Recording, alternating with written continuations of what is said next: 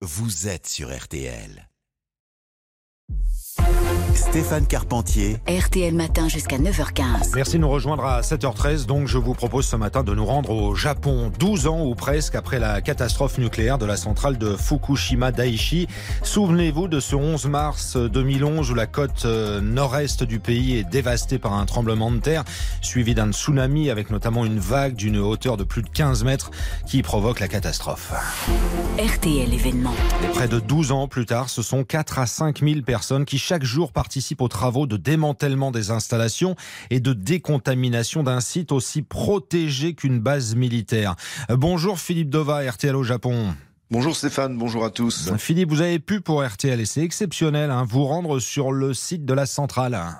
Oui, objectif pour le gouvernement et l'opérateur TEPCO, communiquer sur l'efficacité de la politique de protection des personnels exposés aux radiations, travaillant au démantèlement et à la décontamination du site, montrer l'état d'avancement du chantier titanesque, mais aussi redorer le blason d'une région dont la simple évocation du nom provoque toujours autant de réactions de frayeur près de 12 ans après le drame. Détour par le Centre national d'entraînement de football au bord de l'océan Pacifique, transformé entre 2011 et 2019 en centre d'urgence de stockage de véhicules, de déchets contaminés, véritable symbole du renouveau de Fukushima aujourd'hui. Pour rejoindre la centrale à 25 km, une seule route aux abords de laquelle se succèdent forêts luxuriantes, terres agricoles, maisons et entrepôts pour la plupart abandonnés. Kimoto Takahiro, directeur adjoint de la communication du site Fukushima Daiichi.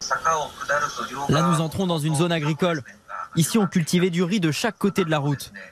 Cette zone a été décontaminée à de nombreuses reprises et les agriculteurs reviennent tout doucement. Le riz produit ici a été à nouveau commercialisé cette année, pour la première fois depuis l'accident. Du riz cultivé dans des champs délimités par d'étranges haies. Vous voyez ces énormes sacs noirs les uns sur les autres? Ce sont les déchets ramassés hors du site et nous allons les stocker 30 ans. En revanche, les déchets ramassés sur le site restent stockés sur le site. Là nous arrivons et dès que nous aurons tourné à droite, vous ne serez plus autorisé à prendre des photos. Les deux derniers kilomètres qui mènent au site sont en effet dans le périmètre hautement sécurisé de la centrale. Et concrètement, Philippe, décrivez-nous les étapes obligatoires avant d'accéder au lieu là alors c'est un véritable parcours du combattant, Stéphane. Les mesures de sécurité sont draconiennes entre les multiples contrôles d'identité, les passages de sas, les briefings, les mesures de radiation à l'intérieur du bâtiment. Il faut plus d'une heure avant de revêtir sa tenue de protection, s'équiper d'un petit boîtier d'alarme en cas de radiation pour enfin accéder au site. Le minibus emprunte de larges avenues où se côtoient installations désaffectées et bâtiments flambant neufs, longe les immenses citernes d'eau décontaminées dont le rejet à la mer est prévu cet automne, avant de stopper devant les quatre réacteurs endommagés au bord du Pacifique. Les dégâts bien visibles sont impressionnants et la force du tsunami présente dans tous les esprits. Isamu Okai, directeur général d'Ebol Corp, était sur le site le 11 mars 2011. J'étais à l'intérieur de l'un de ces bâtiments et il y a eu le tremblement de terre. Nous avons évacué très rapidement les lieux et nous avons échappé de justesse au tsunami. Le niveau de radiation au sol étant beaucoup trop élevé pour permettre une intervention humaine, la PME Ebolcorp, sous-traitant de TEPCO, a inventé quatre robots pilotés à distance pour démonter les deux tiers des cheminées d'échappement des réacteurs, l'équivalent de 12 étages d'un immeuble, évacuer les gravats et les structures métalliques contaminées. Là, c'est la cheminée entre le réacteur numéro 1 et le 2.